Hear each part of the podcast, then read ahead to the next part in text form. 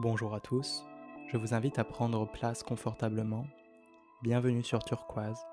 Je vais vous parler aujourd'hui de mon expérience personnelle et je vais revenir sur des points que j'ai commencé à aborder précédemment. Il semble que la réalité soit à ce jour inexplicable pour beaucoup d'entre nous. Elle le restera encore longtemps, j'en ai bien peur, car la réalité est un mystère.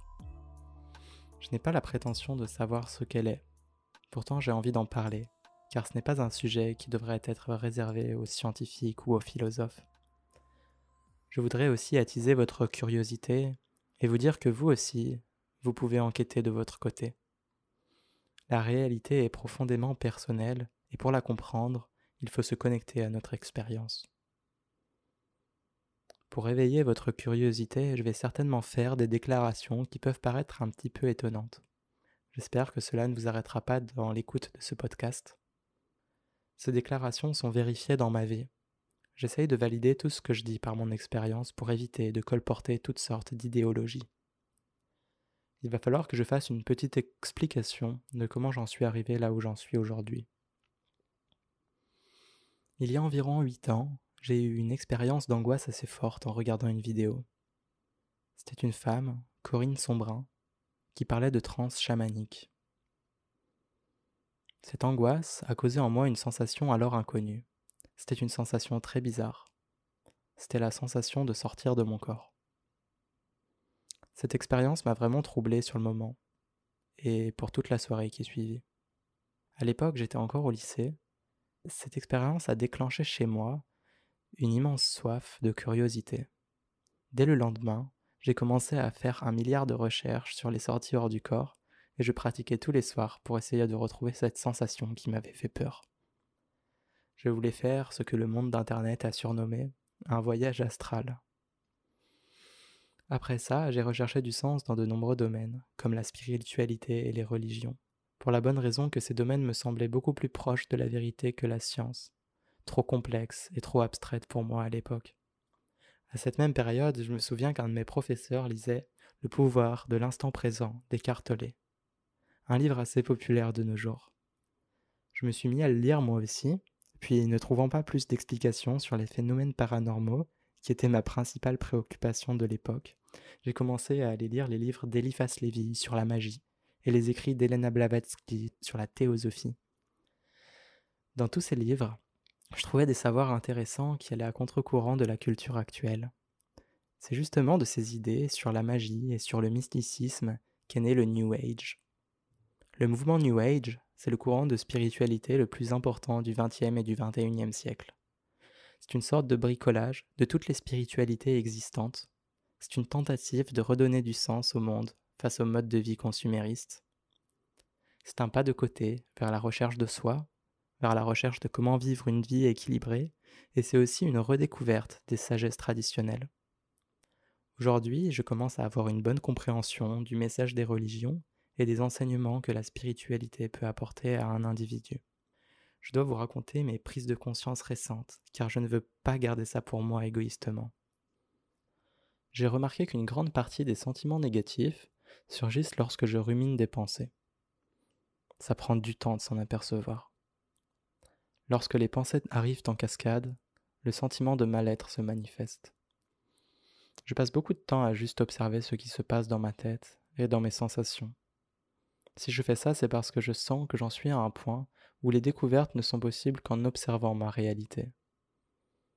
J'ai écouté des heures et des heures de philosophie sur YouTube. J'ai lu de nombreux livres sur la méditation, sur l'instant présent et sur la conscience. Mais là, je ressens le besoin de mettre en pratique ce que j'ai appris, car la spiritualité, c'est pas seulement un ensemble de compréhensions. Le travail consiste aussi à refléter nos compréhensions dans nos vies de tous les jours. Cette semaine, en méditant, je ressentais des signes de fatigue. J'ai donc décidé d'écouter mon corps et de m'allonger sur mon lit pour dormir à chaque fois que j'en ressentais le besoin. Je suis une personne très rêveuse et j'aime me sentir glisser dans le sommeil. En laissant aller mon être, en ignorant les il faut, je dois, c'est bien, c'est mal, je veux, je ne veux pas. Mon observation est plus libre et plus sensible. Il semble que la joie dans mon quotidien vient simplement du fait d'être présent. L'anxiété et les angoisses viennent d'un mental troublé par mes pensées, mes jugements et par mes conditionnements. Les nuances de sentiments et de sensations dans notre corps sont subtiles et tellement variées. Nous pouvons ressentir tellement plus de choses quand nous sommes calmes et alertes. Nous pouvons voir par exemple la luminosité de la pièce changer instant après instant en fonction des nuages qui cachent le soleil au dehors. Nous pouvons même comprendre des choses sans réfléchir. Cette expérience d'observation consciente, au fil des jours, a apporté une sensation paisible dans les coulisses de mon esprit. J'ai une sensation au fond du cœur, au centre de mon être, qui est paisible, sur lequel je peux venir poser mon attention et qui coupe mes envies constantes de plaisir et de distraction. Ce que j'arrive de mieux en mieux à comprendre à travers l'observation, c'est que nous dérivons d'un état de conscience à l'autre bien souvent sans nous en apercevoir. Je suis conscient de mes sens en général, de ce que je vois, de ce que j'entends, de ce que je touche, mais je remarque que nous ne prenons jamais bien le temps de questionner le pourquoi. Nous n'arrêtons jamais de passer d'un état à l'autre. Nous ne questionnons pas l'origine de toutes nos expériences. Nous prenons pour acquis le fait d'être présent alors que c'est la question la plus mystérieuse qui soit. Je crois que la plupart des gens esquivent cette question par ennui ou par peur de ce qu'ils pourraient découvrir. Poser son attention sur cette chose mystérieuse qui est la conscience, c'est sans doute l'une des choses les plus difficiles à faire. C'est un peu comme demander au soleil de s'éclairer lui-même.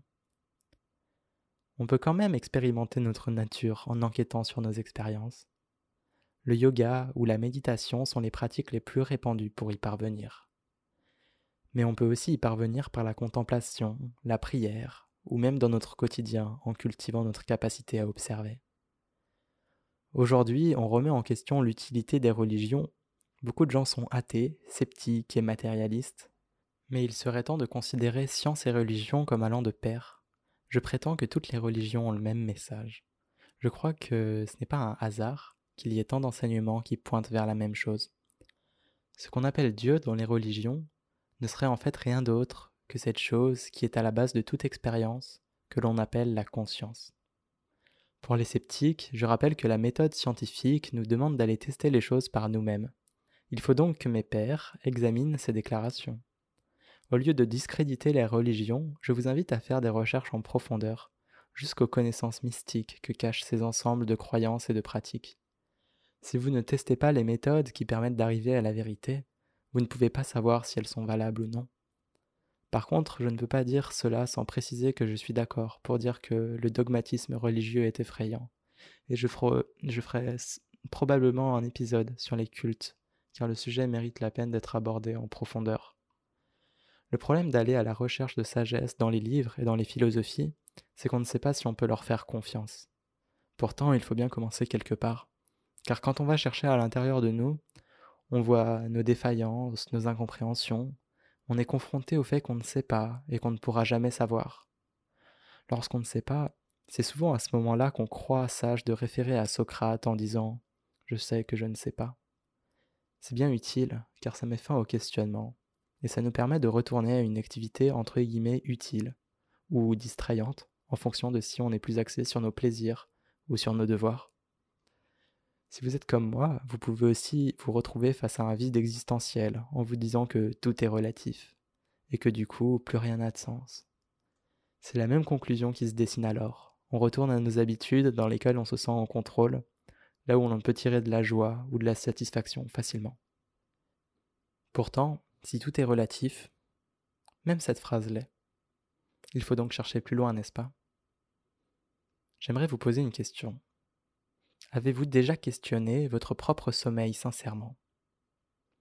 Nous prenons pour acquis qu'il n'y a rien quand nous dormons, que nous perdons conscience au moment où nous passons dans le sommeil profond. Une déclaration étonnante que je souhaite vous partager est que cette vision à propos du sommeil est erronée. Dans notre sommeil, nous perdons seulement les perceptions extérieures. Nous expérimentons donc l'absence de sensations et de perceptions. Comment je sais ça? Je sais ça car je fais l'expérience du sommeil chaque nuit et au réveil, il m'arrive de dire que j'ai bien dormi.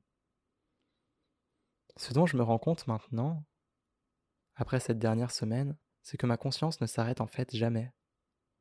Je suis toujours conscient, Dans notre culture, nous croyons que le temps et l'espace sont le substrat éternel dans lequel tout le reste, y compris la conscience, va et vient. Mais ce n'est pas notre expérience. La conscience est le substrat omniprésent dans lequel tout le reste va et vient. La connaissance de toute chose est toujours une expérience constante. Si vous restez en contact avec l'expérience, vous pouvez également remarquer que le temps et l'espace sont des éléments qui apparaissent dans la conscience, et non pas l'inverse. Parce que notre culture a négligé la présence de la conscience, nous considérons la conscience comme étant localisée dans notre cerveau, alors que la conscience est la base de toute chose, c'est notre cerveau qui est imaginé par la conscience. Ce que je dis est radical, j'en suis conscient. Pourquoi on considère l'intelligence comme quelque chose que seuls nous, humains, sommes capables de détenir? Pourquoi serions-nous lucides dans un univers inconscient? La vérité, c'est que la conscience est permanente, éternelle et infinie. Les mots sont de faibles outils pour décrire un phénomène aussi complexe. Nous ne possédons pas notre propre conscience. La conscience est le principe premier dans lequel le monde ou le Big Bang peut apparaître. Je sais, ça paraît un peu fou, c'est pourquoi nous avons besoin d'aide pour comprendre tout ça. C'est une entreprise individuelle de recherche de soi, mais c'est aussi un travail collectif. Il devrait y avoir des études scientifiques poussées sur la conscience. Malheureusement, je ne crois pas que ce soit un domaine très lucratif de nos jours. Je crois que le jour où la science commencera à s'intéresser à la métaphysique, on fera plus de progrès en seulement dix ans qu'on en a fait jusqu'à maintenant. La réalité ne serait donc pas matérielle et temporelle, comme tout le monde le croit. La conscience, c'est la réalité, et elle est constituée de pure imagination. Ce n'est pas qu'une spéculation de ma part. Le fait que la conscience est toujours présente, même dans notre sommeil, c'est en fait notre expérience. Lorsque vous vous endormez la nuit, l'espace et le temps disparaissent. Mais l'expérience d'être conscient ne disparaît pas. Ce dont vous êtes conscient disparaît mais l'expérience d'être conscient ne disparaît pas. Le temps et l'espace apparaissent et disparaissent dans notre expérience comme une pensée. Mais le sentiment d'être conscient, lui, est toujours présent. C'est la base de notre expérience. On peut aussi parler de la question de la mort. Que se passe-t-il pour la conscience après la mort? Quel que soit le processus que nous suivons après la mort, je dirais que c'est la même chose. La conscience demeure toujours. Dans cette vie, la conscience a pris une forme corporelle auquel elle s'identifie. Après la mort, la contraction se délocalise. Pour illustrer mon propos, vous pouvez prendre l'image d'un tourbillon dans une rivière. Quand le tourbillon perd sa forme, les énergies s'étendent dans le milieu plus large qu'est la rivière. Je vous propose une deuxième image pour mieux comprendre. Si le bâtiment dans lequel je me trouve s'écroule, la pièce dans laquelle je suis disparaît, mais l'espace est toujours là quelle que soit la transition qui se produit, cette transition est connue par la même conscience. La conscience ne subit aucun changement, ni aucune transition. La conscience, c'est votre être profond, c'est ce qu'on appelle notre âme. Que faire de ce savoir? C'est une bonne question.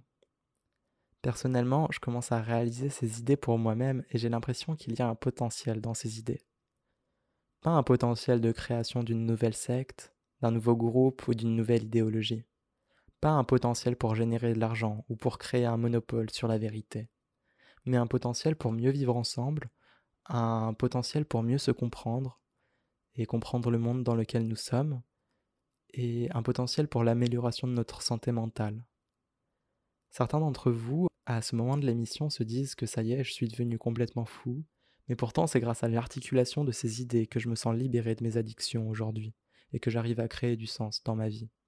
Je voulais partager ces idées et je continuerai car il y a un gros vide intellectuel sur ces questions.